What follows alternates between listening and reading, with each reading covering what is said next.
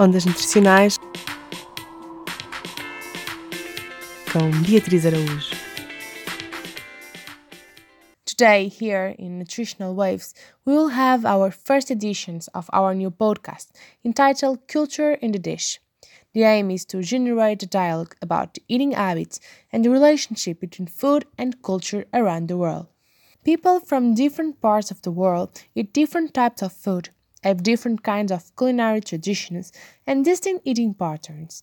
Actually, we grow up eating the food that represents our cultures and that end up representing who we are. So, we would like to introduce you all to Catherine, an Erasmus student studying nutrition. She comes from Poland and she will be telling us everything about what characterizes Polish people when it comes to their eating habits. So, Catherine, did you like being in Portugal? Hello, everybody. My name is Katarzyna Stachurska, and I'm from Poland. I was so lucky that I could live for half of the year in Portugal. Can you tell me what traditional Portuguese dishes have you tried? Living in Portugal was a very important time for me because I have to manage on my own, and that was a bit challenging, but I guess it was the best time of my life so when I was living in Portugal, I tried many uh, actually dish- typical dishes. One of them was francesinha, and that was a surprise. So many cheese and even egg on the bottom. That was kind of surprise. Then I tried sardinhas grelhadas, and I also tried. Um, I don't actually uh, know how to say it in English, in Portugal properly because it's so hard to pronounce. It was a cod, and I know it's your typical fish, but it's so hard to to say it properly. So maybe I shouldn't say. Okay, I will try. It was bacalhau. Seriously, I was trying to learn how to pronounce it uh, for like six months, and as you can see, I didn't manage. While you were in Portugal, what was the Polish dish you missed the most?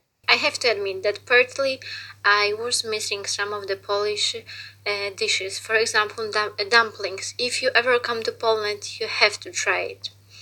And what's more, um, I love apple pie, and in Poland we have we think that it's our dish, not American, and we consider it as our traditional dish. So if you come, you have to try it. Do you think that eating habits in Portugal are healthier than in Poland?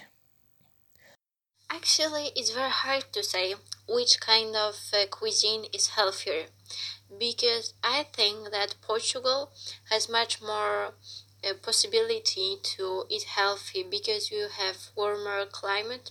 That's why you're supposed to eat more vegetables and fruits because you are you have access for this for the most of the time and unfortunately, not many people use it.